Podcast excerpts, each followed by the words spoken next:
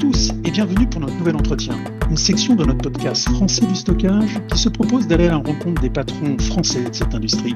J'animerai cette discussion exceptionnellement sans mon partenaire habituel Johan Casatillo. Ce format va nous permettre de faire le tour d'une société, de sa stratégie et d'un marché grâce à un dialogue direct avec un dirigeant d'un acteur qui compte. Et aujourd'hui, pour cette nouvelle édition, nous accueillons avec grand plaisir Charles-Henri, directeur infrastructure chez HPE France. Bonjour Charles. Bonjour. HPE ou HP Entreprise, Charles, est, un géant, et le géant de l'informatique d'entreprise qui est bien connu de, nos auditeurs et, on va dire du marché, et ce depuis, euh, depuis plusieurs décennies. Euh, on a vu que la société avait dévoilé euh, récemment bah, une vraie nouvelle stratégie des stockage, justement dans cette dynamique un peu et, cette volonté euh, cloud et data center de l'entreprise. Alors, ce dialogue va nous permettre de, voir avec toi sur ces annonces. Je te propose de commencer. Euh, je te propose de commencer par nous dire un petit peu euh, eh ben, ton rôle dans l'organisation et, les gammes de produits que tu couvres chez, chez HPE. Ok, très bien. Je, te remercie. Chez HPE, donc, je gère toute la division infrastructure pour la France. Donc en fait, ça réunit euh, les business units euh, serveurs, euh, serveurs spécialisés, stockage et logiciels. J'ai cru lire, et de par mon, point de vue externe, que bah, HPE, comme beaucoup de, grandes entreprises, est organisé en business units. J'ai cru voir qu'il y en avait sept et que le stockage était une de ces sept-là.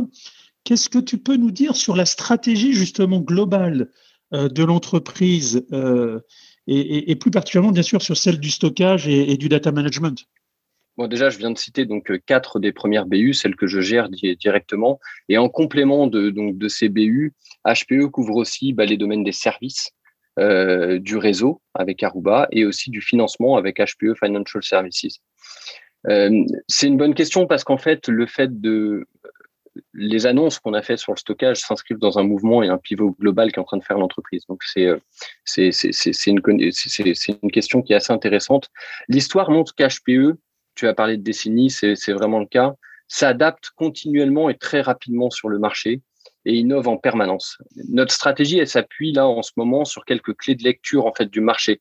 la première, c'est que nos clients ont besoin d'une connectivité qui est transparente et qui est sécurisée.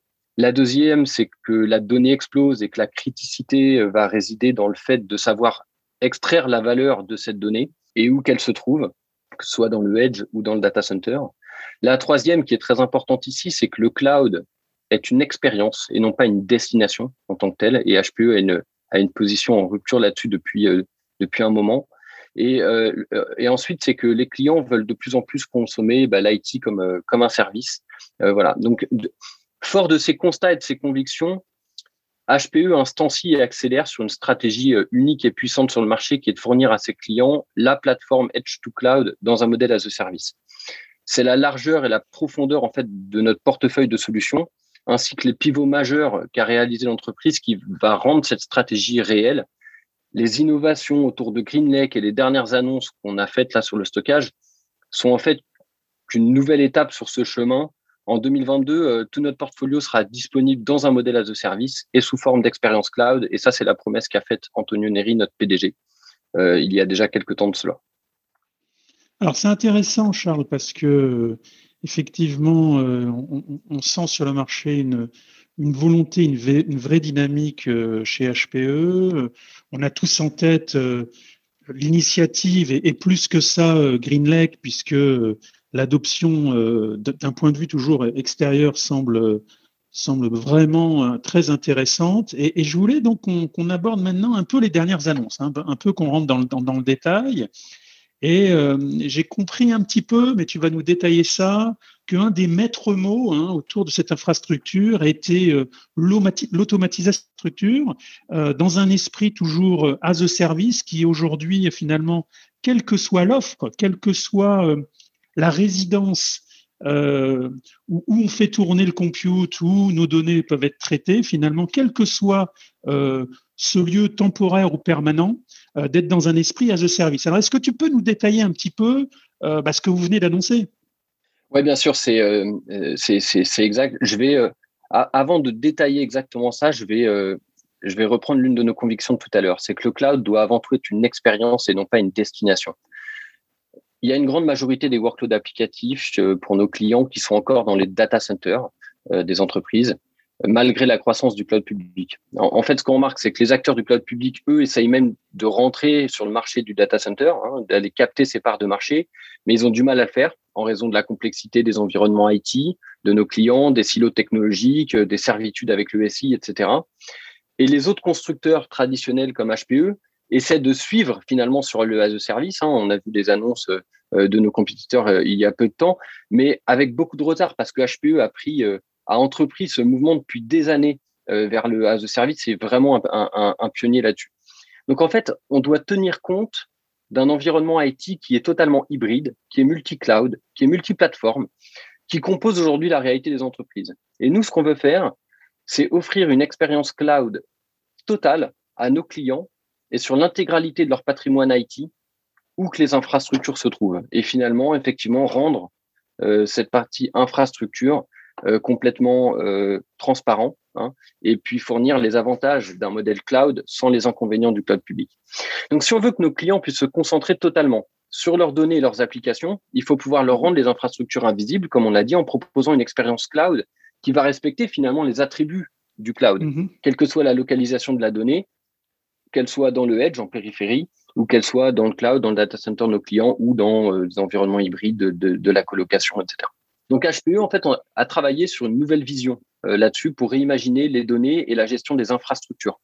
On vient combiner à la fois donc dans cette, cette nouvelle vision, ça s'appelle le Unified Data Hub. Si on vient y combiner l'agilité du cloud avec l'automatisation, l'orchestration, etc., le pouvoir de la donnée et l'excellence opérationnelle d'un pilotage basé sur l'IA euh, qui vient capitaliser effectivement sur les outils que, nous avons déjà.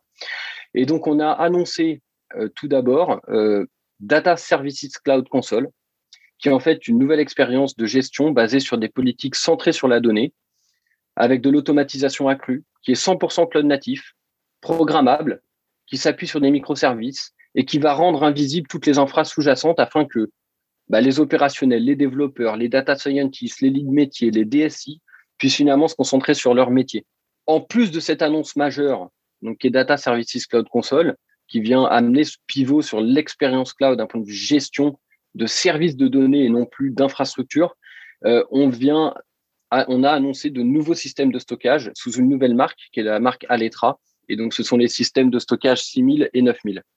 Alors, c'est intéressant. Hein. tu as couvert la partie euh, Data Service Cloud Console. On a bien compris un petit peu euh, que c'était une brique euh, d'automatisation d'infrastructure. Peux-tu nous dire un peu comment ça se présente et, comment ça fonctionne finalement? Oui, bien sûr. En fait, HPE s'est appuyé sur, un, sur, sur, une solution que, que l'on a déjà depuis des années, qui est Aruba Central. Aruba Central, c'était la plateforme de gestion et de surveillance du réseau dans un modèle SaaS. Et on s'est appuyé sur cette, sur, sur, donc sur cette solution pour créer une plateforme cloud commune sur laquelle on est venu poser une nouvelle brique. Et c'est DSCC, Data Services Cloud Console. Et en fait, HPE, petit à petit, ouvre un écosystème complet de services cloud accessibles dans un modèle SaaS totalement sécurisé pour gérer les services d'infrastructure, les services de plateforme ou les services de solutions. DSCC, c'est le module cloud natif de gestion des services de données de cet écosystème. Donc, depuis DSCC, en fait, euh, qui est accessible donc, de n'importe quel équipement, euh, comme on vient de le dire, à travers une interface qui, a été simplifiée, optimisée, etc., il va être possible de gérer l'ensemble des infrastructures de stockage, mais aussi des services de données. C'est-à-dire que, imaginons, un client achète, par exemple, un nouveau système euh, de stockage à l'ETRA. Cet achat, il va être accompagné d'une souscription. Lorsque la baie va être installée, elle va être découverte automatiquement par DSCC et elle va être onboardée suite à cette activation dans les ressources d'infrastructure euh, visibles par DSCC. Donc, elle rejoint cette flotte d'infrastructures de stockage qui est présente dans DSCC et ensuite, les responsables informatiques, les développeurs, les data scientists, etc., vont pouvoir déployer simplement des services cloud avec un provisioning d'applications qui va être instantané, qui va être intelligemment réparti en fonction de la charge de travail applicative qui est demandée. Et en un clic, on va pouvoir définir bah, les politiques de protection de la donnée euh, associées à ce workload, souscrire à de nouvelles fonctionnalités. Euh, les nouvelles fonctionnalités, en plus, les améliorations vont être très très rapidement mises à disposition parce que ça va utiliser des systèmes de microservices qui seront disponibles instantanément à travers des mises à jour qui peuvent être ciblées et invisibles. Donc cette console, elle va offrir également des API qui vont permettre aux développeurs, entre autres, d'accéder aux données et à l'ensemble des infrastructures dans un modèle as a code. En synthèse, après activation d'une solution d'infrastructure, on déploie et on gère de nouveaux services de données dans DSCC avec une expérience totalement similaire à celle de n'importe quel acteur cloud public. Ce nouveau type de gestion, si on le complète d'un modèle de consommation as a service, donc de consommation à l'usage qui peut être fourni euh, euh, par GreenLake, permet de fournir une expérience cloud totale et un paiement en fonction du coût de l'usage, les avantages du cloud public, mais sans ses inconvénients. C'est là qu'on veut aller. Très bien. Alors, au-delà de, cette annonce euh, de management opérationnel, euh, d'automatisation, d'orchestration, comme tu l'as bien décrit, euh, on a compris qu'il y avait une autre partie fondamentale que tu as un petit peu citée rapidement, qui était une nouvelle offre bloc. Hein, avec les modèles Aletra 6000 et 9000. Alors, on voulait savoir si euh, ce sont des offres qui euh, prolongent ou remplacent les Primera et, offres Nimble. Et puis, quelles étaient les grosses caractéristiques de, CB et est-ce qu'elles se destinaient à, des usages euh, bien particuliers, surtout au début? Les, offres à viennent en complément des gammes actuelles. Hein. donc, si on regarde finalement tout le portfolio stockage primaire, aujourd'hui, on retrouvera donc la partie Nimble hybride et MSA euh, j'ai envie de dire, sur, euh, sur l'entrée de gamme. Sur le mid-range, on va retrouver donc euh, les Nimble Full Flash et la Aletra 6000. Et sur le haut de gamme, on va retrouver la Aletra 9000, Primera et la XP8. les, les, donc, ce, sont des compléments et les systèmes Aletra 9000 et Aletra 6000 déjà sont tous all NVMe et ils sont optimisés en fonction donc, de la charge de travail. Donc, en fait, la Letra 9000, elle, elle va cibler tout le tier 0. Elle, va, elle a des contrôleurs tous actifs, multi-nœuds, pour faire de la parallélisation massive. Elle on a toujours la garantie de la disponibilité 100% hein, qui, était, qui était déjà là euh, euh, avec Primera, mais en gros, elle va offrir donc des performances qui sont euh, vraiment impressionnantes. c'est de l'extrême résilience. on voit aussi arriver quelque chose d'intéressant, tout comme sur Primera avec ces, ces, annonces, c'est l'actif pire persistance, qui va amener une continuité d'activité à toute épreuve sans aucun compromis sur la performance. La lettre 6000, elle, elle va cibler plutôt le tier 1, donc avec une disponibilité de 6-9, des performances qui sont vraiment décuplées. Et puis, en fait, c'est le, le meilleur ratio d'un point de vue euh, euh, excellence, enfin, sur l'efficience capacitaire. Donc, la lettre 6000, euh, elle va aussi donc directement être disponible d'ailleurs dans DHI, qui est notre offre d'hyperconvergence des agrégés. Donc ça, c'est le positionnement un petit peu euh, high level et, bien évidemment toutes les caractéristiques de, des baies sont, sont disponibles et elles viennent en complément euh, de, de, de Primera et Nimble. Par contre, qui dit Aletra 6000 et Aletra 9000 dit DSCC, c'est-à-dire qu'elles ne sont disponibles qu'à travers le modèle de gestion Data mhm. Services Cloud Console, euh, qui va de plus en plus s'ouvrir à tout le reste donc du, du, du portfolio. Alors c'est intéressant ça, parce que qu'est-ce que ça veut dire de l'existant?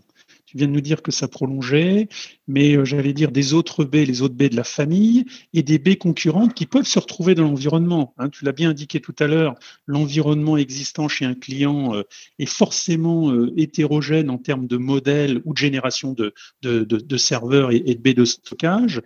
comment donc vous allez au travers de, DSCC ben, intégrer euh, l'existant, voire les, les baies concurrentes. Est-ce que ça se fait justement au travers des, des call API, de, cette couche euh, qui permet justement une intégration par, euh, vos partenaires? Alors, on, ne s'interdit rien là-dessus, et d'ailleurs, c'est comme, on, comme on a pu le voir finalement avec l'ouverture de nos offres GreenLake hein, sur tout l'écosystème partenaire. On sait qu'aujourd'hui, bah, l'écosystème, donc je, je, disais, est hybride, et puis nous, ce qu'on veut, c'est pouvoir couvrir l'ensemble des besoins et des usages de nos clients. Euh, si on rentre vraiment pragmatiquement sur, euh, sur, euh, sur, sur DSCC, l'annonce faite va gérer nativement la nouvelle gamme donc de baies de stockage à l'ETRA. Très rapidement, elle va prendre en compte Primera et Nimble, donc d'ici quelques mois. et HPE a la volonté d'offrir tout son écosystème de solutions dans ce modèle-là. Et donc très rapidement, on va retrouver également les solutions d'intégration cloud, les solutions de protection de la donnée et les solutions de stockage capacitif que HPE euh, a euh, donc euh, a dans son portfolio. Évidemment, l'ouverture, enfin c'est ça fait partie de, de, de l'ADN d'HPE d'être mhm. très agnostique et très ouvert. donc, on peut imaginer un grand nombre de, possibilités d'intégration grâce au système d'API qui, qui seront mis en place. Mais en synthèse, on peut facilement imaginer que HPE va intégrer tout son portefeuille de solutions vers ce modèle dans un futur, dans un futur plus ou moins proche. Alors c'est intéressant et, on va prolonger cette discussion en abordant euh, bah, la partie SDS, hein, Software Defined euh, euh, Storage, qui est, il me semble quand même un axe important chez, chez HPE. Alors justement, qu'est-ce que tu peux nous dire de cette stratégie et comment ces annonces, on va dire, prolongent ou confortent ou on va dire renforcent, on va dire, cette stratégie Ouais, c'est un, bon point. Et puis surtout, quand on vient de parler d'ouverture, je pense que ça, permettra de bien dévoiler la stratégie d'HPE sur cet axe. Le premier point, c'est que sur les workloads modernes, donc, qui vont être très euh, data-centric, les clients ne veulent plus être captifs. Ils veulent de l'ouverture, ils veulent de la flexibilité. Les besoins, les cas d'usage évoluent très vite. Euh, il y a besoin de time to market. Les cycles d'innovation technologique se rétrécissent. Euh, et puis, c'est aussi un secteur, hein, le software defined storage, euh, où il y a beaucoup d'acteurs euh, émergents ou déclinants et de nouvelles technologies qui arrivent sur le marché. Donc en fait, HPE, on, a, on, fait un choix hein, qui est de répondre à ces attentes avec un maximum d'ouverture et d'agilité et non de verrouillage propriétaire. Hein. Et c'est les promesses initiales d'ailleurs du SDS. Donc on a conduit une stratégie à la fois d'incubation, mais aussi de participation, d'alliance technologique, de co-développement avec les éditeurs leaders. Hein, si on prend certains de ces éditeurs, ils sont passés par Pathfinder, qui est, euh, le modèle d'incubation de participation d'HPE, etc., etc. Et en fait, l'objectif pour nous, c'est d'offrir une expérience industrielle décomplexifiée et pérenne du SDS en associant le meilleur des technologies d'infrastructure avec le meilleur des technologies logicielles du marché. Donc la vision d'HPE, c'est d'adopter une approche qui va être centrée sur les types de workload, qu'elles soient traditionnelles ou émergentes, et permettre d'offrir des solutions modernes capable de tirer le maximum des données, où qu'elles soient. Donc, si on prend au sein de l'offre HPE, certaines solutions serveurs HPE constituent depuis quelques années des éléments essentiels de ces solutions qui vont, donc on a dit, hein, qui, sont définis par logiciel et qui sont hyper évolutives. Et euh, donc, je pense en particulier donc à notre offre HPE Apollo 4000 hein, de stockage capacitif, qui en combinaison finalement avec les partenaires éditeurs majeurs tels que Scality, Cohesity, Cumulo, Vim, Commvault, etc., sur des usages de backup, de stockage fichier ou objet.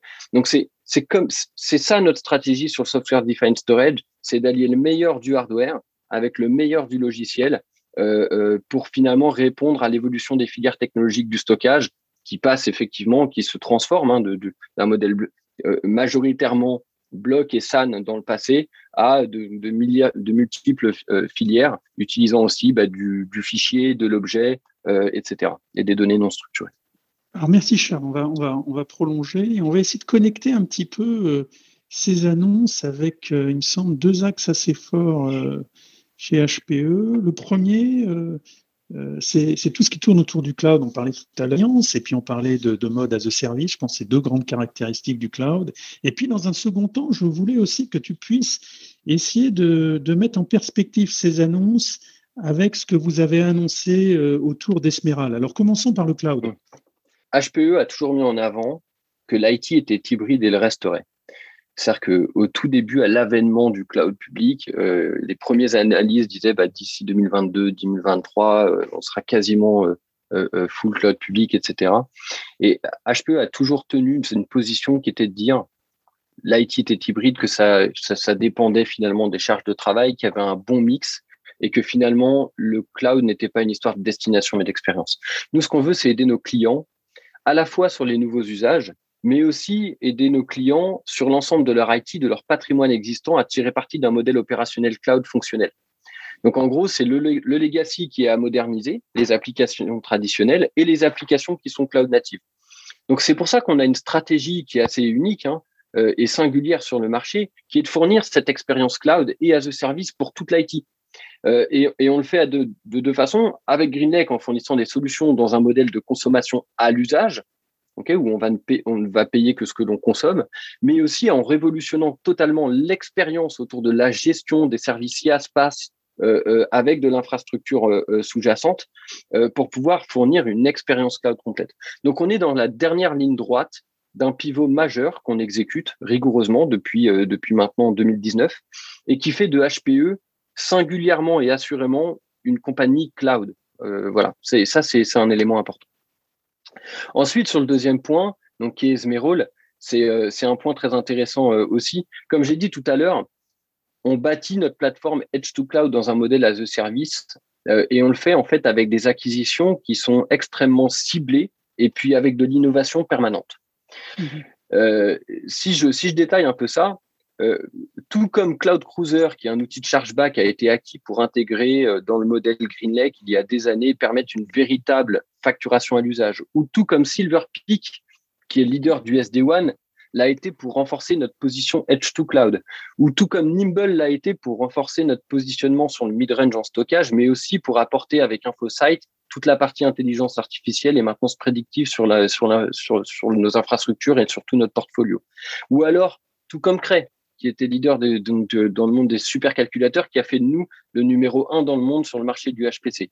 On a racheté Blue Data pour donner Esmerol Machine euh, MLOps, qui est une plateforme automatisée et une marketplace pour le data analytics et le, machine learning. Et on a racheté Mapper qui a donné Esmerol Data Fabric, qui est un système de fichiers asymétriques qui va apporter aussi la persistance du stockage. Donc ça permet de pouvoir gérer ça à la fois pour les applications traditionnelles, mais aussi les applications cloud natives. Quand on cumule ces deux achats, associé à un projet open source qu'on avait qui s'appelle Cube Director, qui est un projet d'orchestration sur toute l'automatisation et l'orchestration Kubernetes. Ça a donné lieu à Esmerol Container Platform, hein, qui permet de euh, faire toute la gestion de la containerisation dans un environnement data intensive. Voilà, donc c'est une nouvelle marque Esmerol qui s'appuie sur toutes nos briques, hein, euh, OneView, InfoSight, euh, maintenant la container platform, la data fabric et, la partie MLOps, mais aussi tout ce qui est euh, gestion des coûts de compliance et puis la partie sécurité avec Spiff et Spire qui sont euh, deux projets open source très importants qui sont issus du rachat de, du rachat de Skytel en 2020. cette brique, c'est une brique de plateforme as a service euh, extrêmement spécialisée sur certains types d'usages et notamment la containerisation sur, sur les applications qui sont data intensive. Mais ce nouveau portefeuille de logiciels, donc même s'il se développe très très bien, HPE s'ouvre et s'intègre également sur, euh, avec toutes ces infrastructures composables, Synergie, aux autres solutions du marché, telles qu'OpenShift, Rancher, Tanzu, mmh. Anthos. En gros, à chaque cas d'usage, la solution la plus appropriée. Et c'est comme ça qu'on se développe. Donc, en gros, on a des couches d'infrastructures, si on sépare les domaines, des couches d'infrastructures qui sont ouvertes à différents écosystèmes PASS. Et parmi ces écosystèmes PASS, il y a Esmeralda. Très bien, bon, oui, c'est très complet. Euh, merci de, ce rappel ou de cette réintroduction pour, pour nos auditeurs, puisque Esmerol, on comprend bien, est aussi une brique fondamentale de, la stratégie HPE. Alors, euh, Charles, on se rapproche de la fin et, je voulais qu'on parle un petit peu du business français. Hein. Qu'est-ce qui marche, euh, qu'est-ce qui marche le mieux en France? Quels sont les, les, produits les plus vendus, si on parle simplement de capacité ou nombre d'installations? Et puis, quels sont les, les partenaires un petit peu qui ont l'air de se détacher, les, grands euh, revendeurs du, stockage HP en France? Qu'est-ce que tu peux nous dire de ce marché justement euh, français? C'est toujours un petit sujet euh, délicat, parce que je ne peux pas forcément donner de chiffres sur le business de la filiale française. Toutefois, ce que je peux dire, c'est que l'évolution des filières technologiques du stockage a conduit à une forte articulation de notre portfolio pour maximiser nos positions sur le marché. Et pour faire ça, bah, notre empreinte sur les solutions de stockage primaire et secondaire, on l'a maximisée grâce à la complétude de notre portfolio. Si on regarde, on a aujourd'hui SimpliVity, DHCI et tous nos partenariats ReadyNode, hein, donc euh, sur notre gamme Proliant euh, avec des acteurs SDS du marché pour couvrir les besoins d'hyperconvergence. On a StoreOne et nos solutions partenaires pour couvrir les besoins de sauvegarde et de restauration. On a MSA, Nimble Hybrid, Flash, Aletra 6000, Primera, Aletra 9000 et XP8 sur le bloc, depuis l'entrée de gamme jusqu'au high-end. Et on a toute la partie SDS avec euh, nos euh, infrastructures Apollo 4000 pour stockage capacitif et toutes les solutions partenaires que j'ai pu exprimer plus tôt. Avec ça, on vient à la fois capter la croissance du marché du SDS, on vient maximiser notre empreinte sur les cas d'usage d'hyperconvergence et le TAM de l'hyperconvergence euh, est, en très forte croissance encore. Et sur le reste du portfolio, on maximise vraiment nos positions. Et finalement, le plus important avec nos partenaires, c'est que pour chaque client, chaque contexte, chaque cas d'usage, on a une solution gagnante. Et c'est l'articulation de ce portfolio et le shaping euh, des, dossiers, des contextes clients qui nous permet de répondre au mieux aux besoins et HPE a le portfolio pour le faire systématiquement. En ce qui concerne nos revendeurs, honnêtement, ce serait, euh, injuste d'en citer que quelques-uns. HPE a toujours eu euh, le channel au cœur de sa stratégie.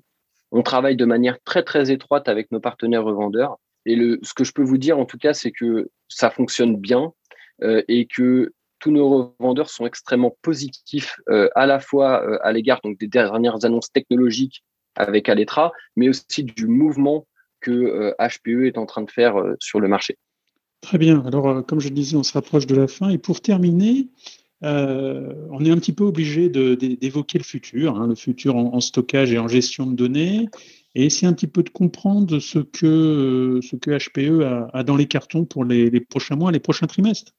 Côté stockage, euh, je pense que dans un premier temps, on va se concentrer dans les prochains mois sur l'ajout à la fois de nouvelles fonctionnalités, de nouvelles compatibilités au sein de DSCC. C'est un pivot majeur. Il faut intégrer l'ensemble des produits et l'ensemble des systèmes de gestion et des fonctionnalités sous forme de microservices dans DSCC.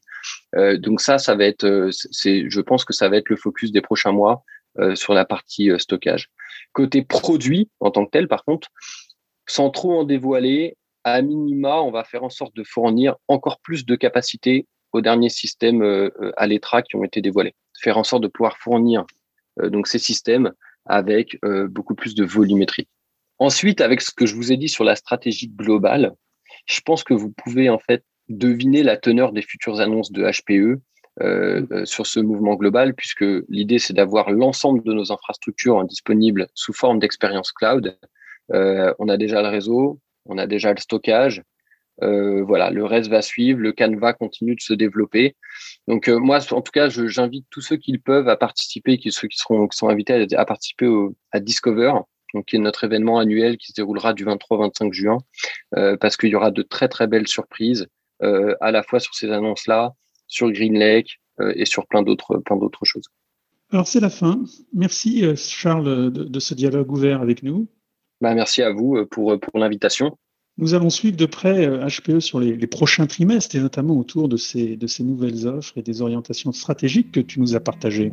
Et quant à nous, nous vous donnons rendez-vous comme chaque semaine pour nos podcasts thématiques, nos discussions avec Johan lors des Let's Talk et nos entretiens, tous disponibles sur vos services de podcasts préférés. Merci à tous et au plaisir de vous retrouver très prochainement.